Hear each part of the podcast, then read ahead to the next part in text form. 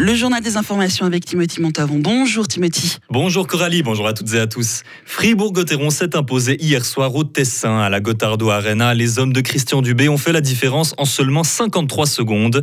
Menés 1 à 0 après un premier tiers plus que moyen, les Dragons sont revenus grâce à Simon Zeiler qui s'est aussi offert son premier but en National League.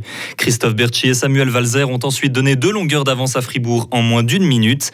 Un deuxième tir maîtrisé de bout en bout comme l'explique l'attaquant Nathan Marchon. Bah, on s'est dit déjà qu'il fallait être plus discipliné, qu'on a pris trois pénalités dans le premier tiers, donc ça nous a aussi coûté euh, beaucoup d'énergie. Donc euh, voilà, on a su remettre un, peu les, pendules à l'heure, jouer simple, jouer notre jeu. On a, eux, ils ont pris aussi des, pénalités, ce qui nous a permis de, prendre le momentum aussi. Donc euh, voilà, ça, nous a fait vraiment du bien. Souvent, on, a tendance à gâcher un peu nos deuxièmes tiers. Ce soir, c'est pas le cas et ça, ça fait vraiment très plaisir.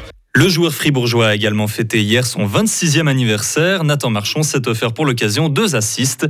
Gauthieron conserve sa sixième place et renfile ses patins ce soir contre Lausanne. De leur côté, les Vaudois ont perdu hier soir contre Genève 6 à 2.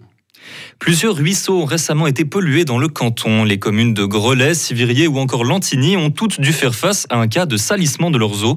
Aucune victime humaine de contamination pour l'instant, mais l'écosystème a évidemment été endommagé. Les milieux aquatiques comme les lacs de Suisse souffrent globalement de pollution à l'ammonium. Dame Nature a donc beaucoup de difficultés à éliminer les déchets qui s'y trouvent. Quels sont les prénoms qui ont été les plus donnés en 2022 Le service de la statistique du canton de Fribourg vient de livrer ses résultats. Chez les garçons, c'est Noah qui arrive en tête avec 32 bébés prénommés ainsi l'année dernière. Suite à cela sur le podium, Jules, puis encore Enzo, à égalité avec Gabriel. Et chez les filles, il y a 26 petites Emma de plus depuis l'année dernière, suivies d'Alice et de Lena. Les prénoms ont beaucoup évolué selon les années et selon les districts aussi. Isabelle Taylor. Si on prend le district de la Sarine, chez les garçons, c'est le prénom David qui est le plus tendance de 1987 à 1996. Puis il sera remplacé par Maxime jusqu'en 2006, puis Nathan les quatre ans d'après, Gabriel et enfin Léo jusqu'à l'année dernière.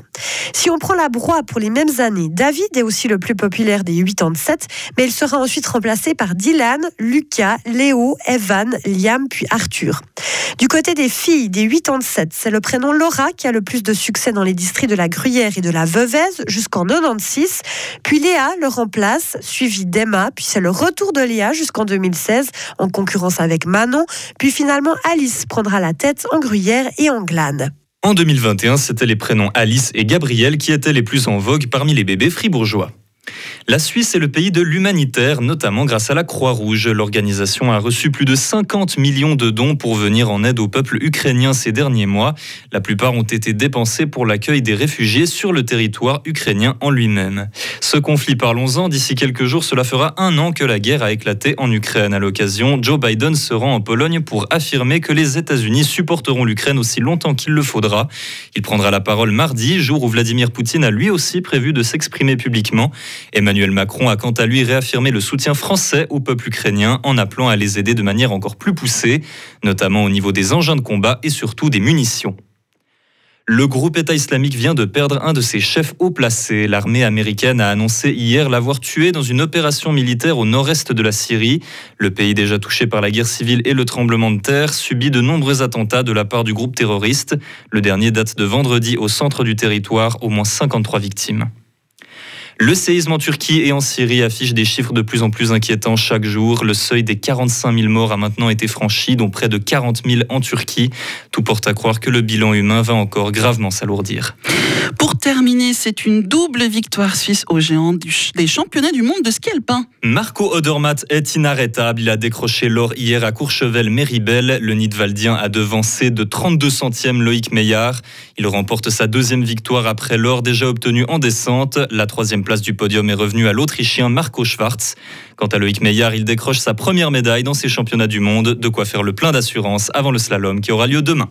Vous avez suivi cette, euh, cette descente? Pas du tout. Ah Faut dire oui Merci Timothy, on vous retrouve à 7h30.